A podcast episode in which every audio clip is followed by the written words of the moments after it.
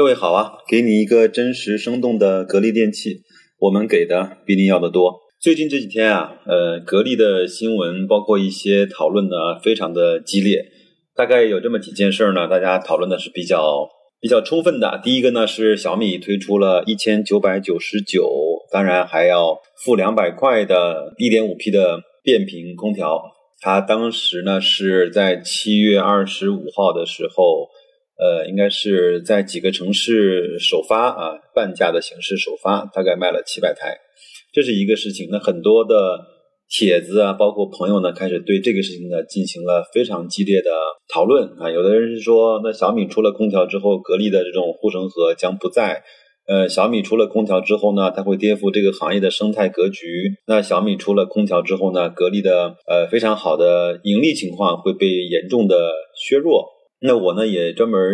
做了一期节目，但是那个节目呢，我我看到在后台的留言是我做这么多节目以来最激烈的这种争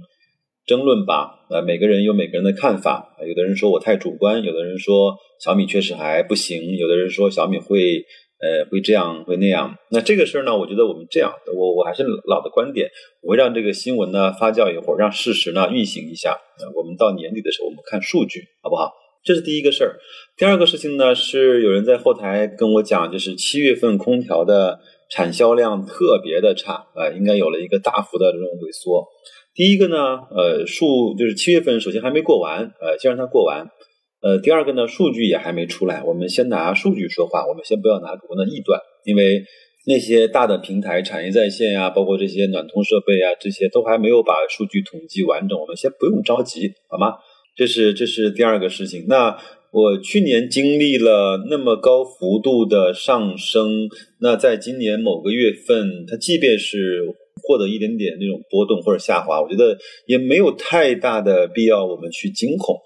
好吗？这是第二件事情。第三件事呢，是美的呃，应该是在这两天启动了五十亿元的这种回购。那很多人呢就会说，格力为什么不回购那么多现金？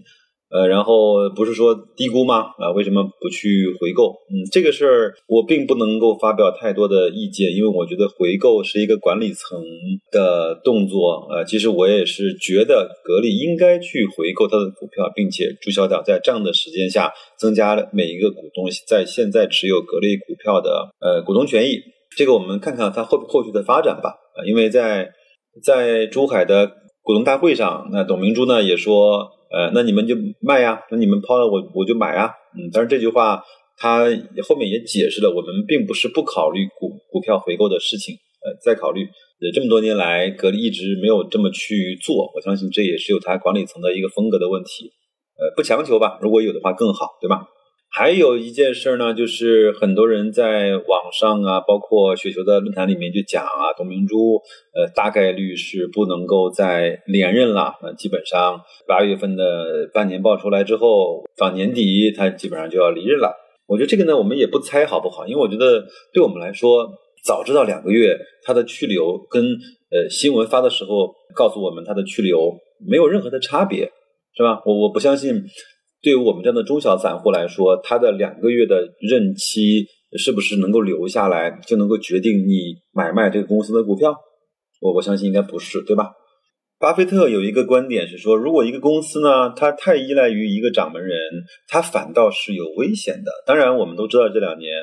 董小姐在各种公开场合抛头露面，她的一些言论呢，也被一些媒体广泛的去引用，包括和 发散。它确实是给格力带来了很多流量，但是我一直也不认为格力能够把空调做好，嗯，能够把所有的事情做好，单单依靠董明珠一个人。当然我知道这个里面包括团队制度的建设，还有各种管理层啊，包括所有的那个建厂跟社会关系的这种处理，有董明珠她的意志在，有她的战略的部署在。但是我相信这些所有的事情不是靠董明珠一个人完成的。他离任了，这些班子还在，管理层还在，这些制度还在，这些厂还在，他的口碑和格力电器的这种所有的体系、安装、售后服务还在，经销商体系它也在，不会因为他今天走了，明天格力电器就垮台了。所以说我我们要理智的去看待一下这个问题。当然，从个人情感来说，我希望董明珠能够连任，因为我。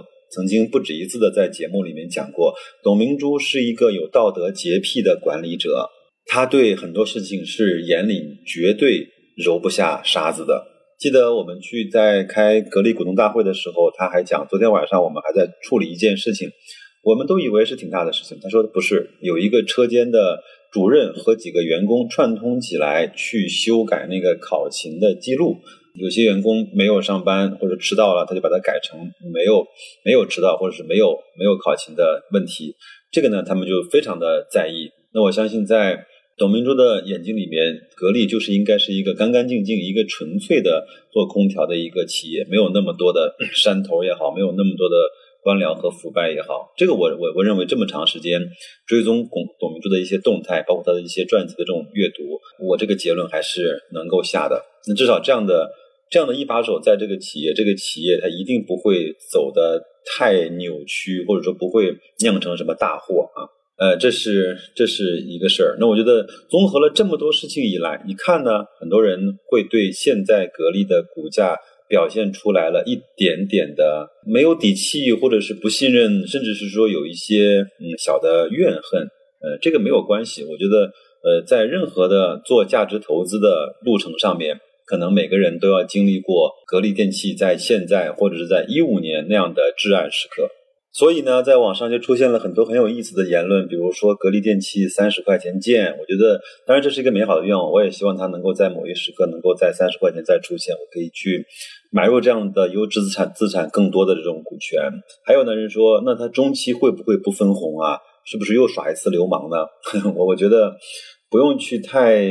去赌这个东西吧，他他既然在年报出的时候已经说了他们会在中期分红，在股东大会上也也这么讲过，我觉得他再次食言的。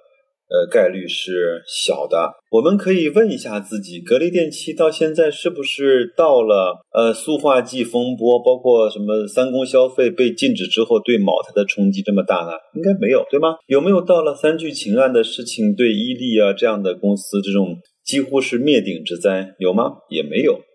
那我们干嘛去做那么多的担心呢？好的，我本来是想前面做一个开头的，但是没想到说了这么多。那今天我们这个主要的话题呢，是我前面跟大家讲，我们有空呢一块儿去了解一下，呃，在中央空调这个领域的产品的一些表现。我的观点呢，是在新闻在发酵的时候，我更愿意去看一个公司的基本面，更愿意去看一个公司的报表，更愿意去看一个公司的基本的产品。那我们从这一期开始，我们就一起去了解一些关于中央空调的一些呃知识。我前面其实准备了一些资料，是是讲整个中央空调的整体的市场的，包括一些容量的。呃，我觉得那个呢，可能第一篇讲的有点太枯燥了。那我们呢，就先从一款格力的中央空调的产品开始入手。那正好，我也想问问，在手机前面听我节目的朋友们，有谁家里面现在用的就是中央空调？无论是不是格力的，那你能不能讲一下使用的体验和当时为什么会去选择中央空调，而没有去选择各个房间挂那个挂壁或者是柜机的空调？那使用的区别和优劣在什么地方？我觉得你可以告诉我一下，好吗？那这个呢？今天我是先拿一个格力在呃四天前，大概就是七月二十三四号的时候，在董明珠的自媒体介绍的一款中央空调，它它叫格力的叫 GMV 舒瑞系列。这款空调呢，它有几个非常好的使用的场景，呃，我会在节目信息里插入图片，大家可以去看一下。有一些场景呢，我们其实还不是那么的熟知。我们都知道，中央空调它就是在各个房间有一些管道，有一个固定的出风口，在每一个房间可以单独控制这个房间它的这制热或者是制冷。除了这个之外呢，我们认为中央空调没有太多的区别于我们一般的这种单体的空调。其实不是，呃，我们可以去看一下那张图啊，它是有了呃几个呃用途，比如说。我们很多人家里，我相信百分之九十五的家庭里面没有在浴室装空调，对吗？那更多的人的家里面呢，是在呃冬天呢会采用这种取暖机或者是浴霸的方式，但是它这个解决不了，嗯，夏天或者是在春天的时候，呃，房间里比较潮湿的这种呃问题。但是如果在浴室里装了中央空调的出风口，它是是可以起到。抽湿，包括制呃降温，包括制暖的功能的，这是第一个。第二个呢，呃，我们也很难呃去想象，现在每个人家里面都有厨房的空调，但是可以通过这套 GMA 的这种舒瑞系统呢，它可以在在厨房的顶棚上安上专门格力的这种厨房空调的呃主机。那我们都知道，在厨房制冷制热不是问题，什么是问题？油烟才是问题。那这次格力的这种。在厨房的主机，它就是解决了非常好的在油烟过滤，包括它那个这个这样的一个问题。那我们首先来看一看吧，它还有一些什么样的功能，好吧？那这个呢叫 GMV 舒瑞多效家庭中央空调，它其实这个这款是叫一个多联机啊，它是一个多联机。首先它有具备了叫空气管家的一个功能，所以我这次这个节目的呃题目才叫格力呢管天管地管空气，我觉得。这样的定位其实非常好。对于格力来说，有关于温度的事情，全部都交给我格力来去处理。无论是空气的温度，无论是水的温度，那有关空气的事情，就就交给我格力。比如说空空气的呃冷暖，空气的呃就是呃干燥程度和湿润程度，是它的湿度嘛？呃，空气的干净程度和呃呃。脏的程度就是就是整个净化嘛，我觉得这个这个就是非常好的一个定位，就是凡是和空气温度有关系的事情，就全部交给格力，我一下子一站帮你实现。它就是这个里面呢，就是呃搭配那个轻响的新风的除霾机，引入新风除霾更彻底。呃，它专门是有一个配件，就是一个叫格力轻响的新风的除霾机，那它有五层的滤网啊，包括这种。呃，预过滤啊，粗过滤啊，活性炭啊，银离子啊，高效过滤啊，呃，PM 二点五的净化率呢达到百分之九十九，那细菌的杀灭率呢在百分之九十九，那基本上可以保证室内空气的干净和清爽。我有些朋友家里面自己专门在空调体系之外安装了那个叫新风系统，是专门用来处理空气的，那它其实就非常。呃，方便的可以和空调的系统其实可以做成一个完整的系统。呃，还有就是刚才我们讲的那个在厨房的嗯安装的空调啊，叫厨享风管式室内机，它采用了这种七层的防油烟回风滤网，风阻呢低于 二十帕，那油烟过滤性呢高达百分之八十。这个是在呃厨房的空调。呃，我记得在。这一段时间在新闻联播后面的那个广告，不是格力的电饭煲，就是格力的厨房空调。它其实是在有意识的在加大这个产品的宣传。再往下来看，浴室为什么要装空调啊？那个呃，它它叫预享风管式室内机，舒瑞专用内机。呃，它可以做到几个事情，一个是除湿啊，一个是暖风，一个是冷气，一个是干衣。它还能做到与排气扇呃联动，那供暖的同时排出室内的湿气和异味，防止霉菌的滋生。它还有一个很好的那个呃功能，就是有有的人在家里面房间比较大，它有一个有一个专门的衣帽间，它有一个叫舒享风管式室内用机啊，那个舒瑞专用的内机，它就是可以在 衣帽间呢为你的衣服啊鞋物啊。提供一个非常好的一个呃干燥程度，呃，提供一个非常好的呃温度，这样的话可以防止发霉，可以保证衣物的这种包括包啊的这种保保存，呃，还有包括除菌啊、易湿啊这种情况。这个呢，大概就是呃这这款空调可以做成的一些事情吧。这款空调应该是我记得它应该是在二零一七年的四月份参加一个。制冷还是制暖的这样的一个暖通的这样的一个展会，呃，推出的一款这样的空调，嗯，做的是非常非常不错的。我看网上它也有这种一拖四的，包括一拖五的，也有五匹的，也有六匹，也有七匹的，价格大概几万块钱吧。但是呢，我想说的是，这一个东西就基本上解决了我们家里面所有的关于空气。关于净化，关于湿度，关于杀菌，关于除霾，关于啊这种呃厨房和洗手间这种，我们其实是刚需，但是很难有东西去满足它的一个产品。我觉得这个是这个是不错的。那呃，我把这些图片呢就放在我们的节目信息里。我们作为第一期来介绍中央空调的一一个节目，大家先去做一些基本的了解，然后慢慢的我再跟大家说，包括格力的那些空气能的呃热水器，包括它的配地暖用的是一些一些什么样的设备。还有呢，呃，我们看一看整个在一七一八年两年中国的中央空调市场，呃，是一个什么样的体量？那谁在这里面谁是老大，谁是老二？然后呢，谁在某些方面做的是比较好的？那格力在呃其中做的嗯是什么样的一个呃排名？那我们慢慢分成两到三期的是这个节目来去把中央空调的这个事情把它给呃讲明白了。呃，我我一定相信中央空调是未来空调的一个发展的一个呃最有上升潜力的这样的一个产品的类别。那这这个呢，如果格力能够做好更多的准备，呃，它就一定会获得比别人更长的赛道，或者比比别人获得更多的上升的呃空间。另外，刚才我在节目开头的时候讲的所有的那些所那些新闻，